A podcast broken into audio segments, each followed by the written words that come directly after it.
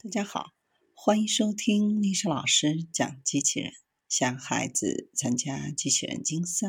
创意编程、创客竞赛的辅导，找历史老师。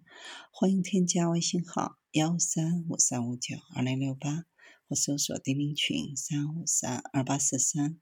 今天历史老师给大家分享的是智能机器人在核酸检测中开展实验性应用。在沈阳市面临市民的第三轮核酸检测过程当中，咽拭子采样机器人进行了实验性的应用。被采集者将身份证放在识别区，录入信息，把下巴放在指定位置张开，采样员在后端通过屏幕显示划定检测范围后，机器人就能自动进行采样，将样本放入试管中。将试管封口等检测程序，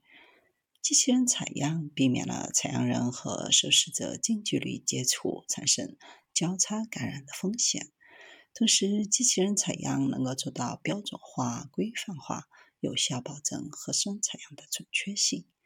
机器人可以自动完成受试者登记、取试纸、顶盖、装瓶、实际保存等功能的衔接。并在样本收集过程当中，自动实现五人及以上的样本收集。在本次实验性应用中，机器人按计划进行受试者的采样操作。受试者评价机器人采样非常的稳定。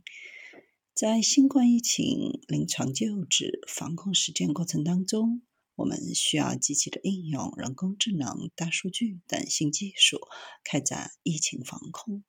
此次智能化咽拭子采样机器人首次试点应用于全民核酸检测，实现全流程隔离防护，能够有效的避免医护及受试者交叉感染，而且具备标准化、可追溯的特点。咽拭子机器人不仅可应用于医院，还适用于机场、海关、高速路口等人群流动的关卡。